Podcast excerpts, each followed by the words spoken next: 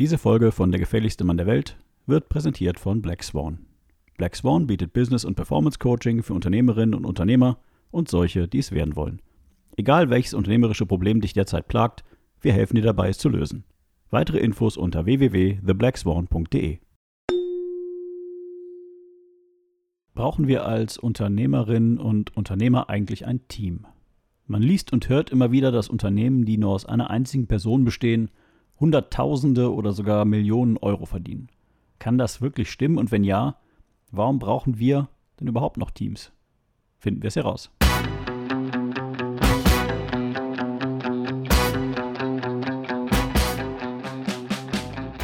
Herzlich willkommen bei Der gefährlichste Mann der Welt, dem Business Coaching Podcast mit Wolfgang Kierdorf. Hast du dich auch schon mal gefragt, wie zur Hölle machen das die anderen? Denkst du auch manchmal, wie geht das? Was ist der Trick? Hier erfährst du es. Denn das Denken, das dich hierhin gebracht hat, ist nicht das Denken, das dich an dein nächstes Ziel bringt. Fertig für den Impuls? Hier ist dein Gastgeber, Wolfgang Kierdorf. Herzlich willkommen in der dritten Season von Der gefährlichste Mann der Welt. Mein Name ist Wolfgang Kierdorf und ich bin Business- und Performance Coach. Heute geht es um die Frage, braucht man als Unternehmer oder Unternehmerin eigentlich ein Team? Ich möchte, dass du darüber nachdenkst, wenn du schon ein Team hast, ob das Team vielleicht zu groß ist, ob man vielleicht Dinge automatisieren kann und wenn du noch kein Team hast, ob ein Team dich vielleicht weiterbringen würde. Fangen wir mit der Frage an, was, wenn man noch kein Team hat? Wenn man noch kein Team hat, ist man quasi dazu verdammt, alles selbst zu machen. Was heißt denn eigentlich kein Team? Heißt kein Team, dass man auch niemanden hat, der, sagen wir mal, irgendwelche Aufgaben extern für einen erledigt? Ist ein Team immer intern? Für mich ist die Definition von Team die, dass das Menschen sind, die mir helfen, mein Unternehmen nach vorne zu bringen und Aufgaben in meinem Unternehmen zu erledigen. Das bedeutet, das können sowohl Menschen sein, die fest angestellt sind, das können aber auch Leute sein, die frei für mich arbeiten, immer nur dann, wenn ich sie wirklich brauche. Und gerade am Anfang ist es vermutlich sinnvoll, viel mit freien Kräften zu arbeiten, um einfach nicht so viel Kapital zu binden, es sei denn, man kann sich das leisten. Ähm, dann hat man eigentlich oft das Problem, dass Menschen einfach rumsitzen, weil vielleicht auch nicht genug zu tun ist. Das heißt, die Frage, brauchst du ein Team oder brauchst du kein Team, hat eigentlich in der Hauptsache mit zwei Faktoren zu tun. Nämlich zum ersten, wie ist deine persönliche Auslastung im Moment, also mit Dingen, die du selber tust? Und die zweite Frage ist, wie wird deine Auslastung in Zukunft sein? Und wenn du jetzt gerade vergleichsweise viel zu tun hast und dir jemanden holst, der Aufgaben für dich erledigt, dann ist halt die Frage, wie bist du in diese Situation gekommen? Denn unternehmerisch, die unternehmerische Herangehensweise wäre, man überlegt sich zuerst das System, wie eine Aufgabe zu erledigen ist, also quasi den Ablauf, den Prozess, und macht das dann einige Male selbst, optimiert den Prozess so weit, bis man sagt, jetzt ist er rund, und dann gibt man das Ganze ab. Spielt man das ganze Ding andersrum, nämlich man sucht zuerst eine Person, die das machen könnte und lässt die die Aufgabe machen und sie macht sie so gut sie kann, dann hat man am Ende wahrscheinlich etwas, das einem selber nicht gefällt, weil die Aufgabe anders gemacht wird, als man sich das vorgestellt hat. Heißt das, dass andere Menschen als man selbst immer dumm sind? Nein, ganz und gar nicht, sondern es geht nicht um Dummheit, sondern es geht darum, dass man selbst als Unternehmer ja prägt, wie Dinge getan werden. Und wenn man die Aufgabe abgibt, dann hat man zwei wichtige Dinge nicht, nämlich erstmal seine eigene Handschrift, also sprich die Prägung des Unternehmens. Und gerade wenn Mitarbeiter oder äh, Freiberufler neu sind, dann kennen sie diese Handschrift nicht. Wie werden Dinge getan? In welcher Art und Weise? Worauf wird besonders Wert gelegt? Und das zweite ist, mir fehlt der Benchmark. Mir fehlt die Möglichkeit zu messen, ist das gut oder ist das schlecht. Und ich habe das ganz oft bei Mandanten, die zum Beispiel, ich komme wieder auf das Beispiel von Facebook-Agenturen zurück, von Marketingagenturen die sagen, hey, mach doch mein Facebook-Marketing, ich weiß nicht, wie das geht und ich will das auch nicht wissen, mach das einfach. Und dann kommt irgendwas zurück. Sagen wir mal, wir haben 3000 Euro ausgegeben und zwei Kunden gewonnen. Und jetzt kann ich als Unternehmer sagen, ja, das ist gut oder das ist schlecht, aber eigentlich wirklich bewerten kann ich es nicht, denn ich habe es ja vorher selber nicht gemacht.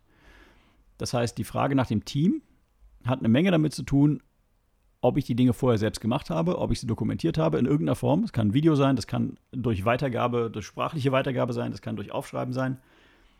Und verstehen die Leute, worum es im Kern geht? Was ist das Ziel der Aufgabe? Warum wird diese Aufgabe gemacht? Wenn ich jetzt so ein großes Team habe oder ich habe überhaupt ein Team, dann kann ich mir zu Recht die Frage stellen, und das ist auch die Ur Ursprungsaussage, brauche ich überhaupt ein Team? Also vielleicht ist man gewachsen und man stellt aber jetzt zunehmend fest, dass sich viele Aufgaben automatisieren lassen. Und das ist wieder so eine verkehrt herume Herangehensweise. Gibt verkehrt herum, gibt es das als Wort? Verkehrt herume, egal. Ähm, nämlich, ich kenne viele Menschen, die ganz anders an die Sache rangehen. Die sagen nämlich, eine Aufgabe, die ich nicht automatisieren kann, die will ich gar nicht haben. Ein Produkt, das ich nicht komplett automatisieren kann, ohne Menschen, das will ich gar nicht verkaufen. Warum? Weil ich damit sicherstelle, dass das Ganze skaliert. Ich stelle sicher, dass ich einfach eine neue Maschine dazu stelle oder mehr Kapazität kaufe oder was auch immer tue und das Produkt verkauft sich. Geht das in allen Bereichen? Nein, geht natürlich nicht. Es gibt Bereiche, in denen Dinge hergestellt werden, ähm, vielleicht sogar manuell hergestellt werden oder in kleinen Stückzahlen, wo ich eben nicht automatisieren kann in dem Maße. Das heißt, da brauche ich wirklich ein Team. Aber in ganz vielen Bereichen, sei es im Bereich Dienstleistung, wo ich eine individuell erbrachte Leistung durch ähm, standardisierte Videos oder sonst was erbringe, da kann ich viel reduzieren, da kann ich viel digitalisieren, da kann ich in, in großem Maße auf ein Team verzichten. Je größer das Team, desto größer der Verwaltungsaufwand. Am Ende ist man nur noch beschäftigt, sich um die Leute zu kümmern und die Struktur zu pflegen. Das kann aber gerade für kleine Unternehmen nicht das Ziel sein. Für kleine Unternehmen muss das Ziel sein, so viel wie möglich zu automatisieren, denn Automatisierung bedeutet gleichzeitig auch, den immer gleichen Qualitätsstandard zu halten und ihn sogar verbessern zu können, indem man die Automatisierung verbessert. Das Problem, das ich persönlich mit Menschen habe, ist, dass sie eben Arbeit in sehr unterschiedlicher Qualität liefern. Das kann sehr, sehr lange sehr, sehr gut sein und dann plötzlich gibt es mal so einen Dip nach unten, wo es schlecht wird und dann wird es vielleicht wieder, wieder besser. Ähm, aber ich möchte diese Schwankung nicht in meiner Dienstleistung. Ich möchte am liebsten eine Dienstleistung haben oder ein Produkt, das immer die gleiche super hohe Qualität liefert. Und um das tun zu können, muss ich zwangsläufig den großen Teil der Aufgaben automatisieren und standardisieren.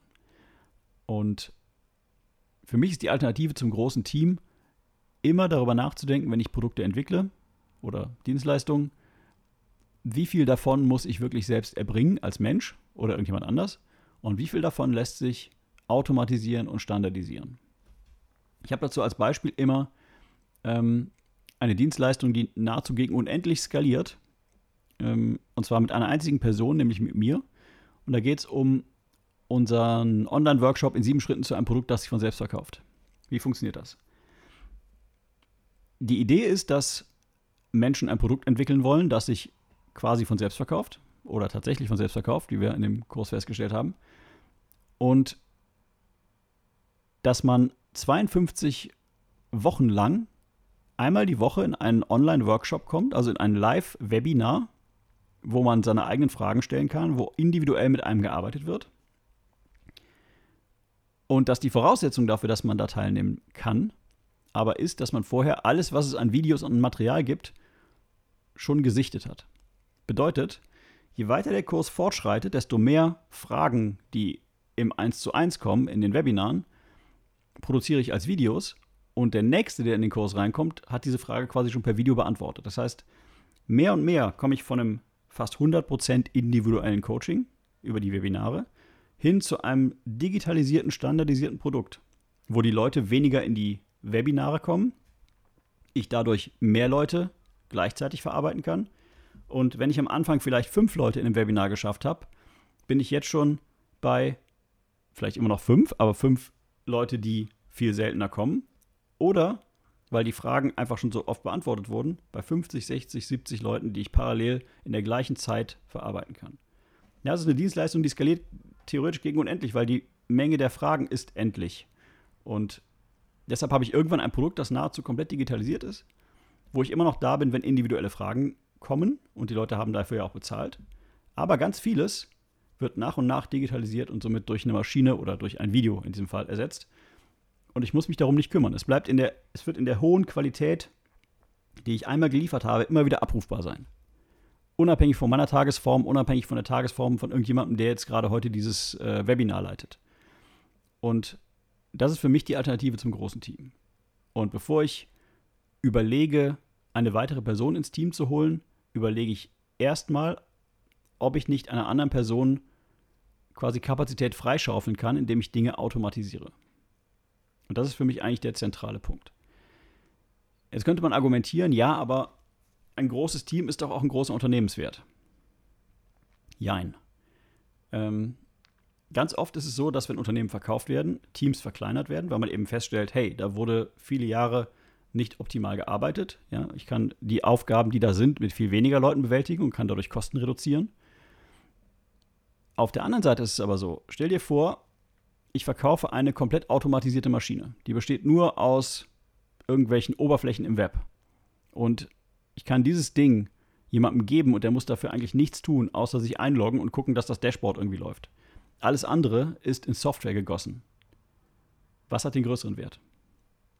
Und ich bin der festen Überzeugung, und ich weiß es, weil ich schon einige von diesen Unternehmen verkauft habe, dass diese 100% digitalen Geschichten, die kaum menschlichen Einfluss haben, also Menschen, die das beeinflussen und die die Arbeit tun, viel, viel, viel, viel wertvoller sind, weil sie wirklich Maschinen sind, die Geld produzieren.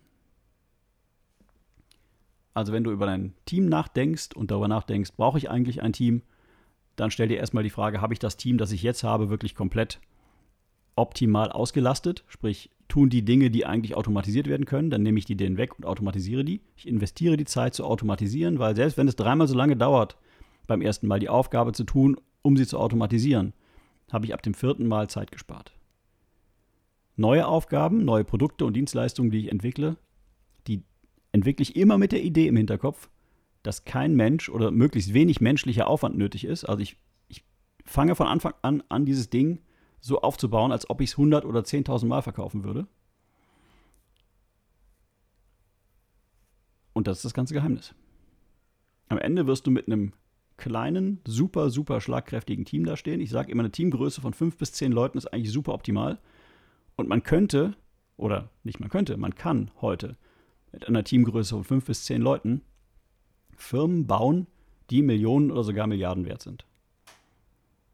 Die ersten, die das gezeigt haben, waren die Instagram-Jungs, die mit, ich glaube, die waren damals fünf, als sie gekauft wurden, für ein paar Milliarden von Facebook. Ähm, mit einem sehr, sehr kleinen Team den Nukleus für was Großes geschaffen haben, weil sie eben nahezu alles automatisiert hatten. Und das ist die Art und Weise, wie man heute über Unternehmen nachdenken muss. Wir sehen das auch jetzt in dieser Corona-Krise. Ein Unternehmen, das keine Mitarbeiter hat, hat in dieser Zeit eigentlich auch kein Geld verloren.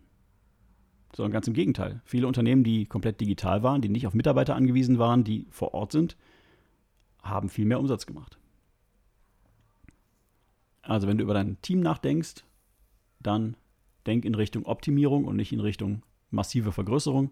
Du sparst dir Personalkosten, du sparst dir den ganzen Kram mit Urlaub, Krankheit, Tod. Ich bin großer Freund von Digitalisierung und davon, weniger Menschen in Unternehmen zu beschäftigen und dafür mit schlaueren Aufgaben und alles das, was man regelmäßig tut, quasi stumpfsinnigen Aufgaben zu automatisieren.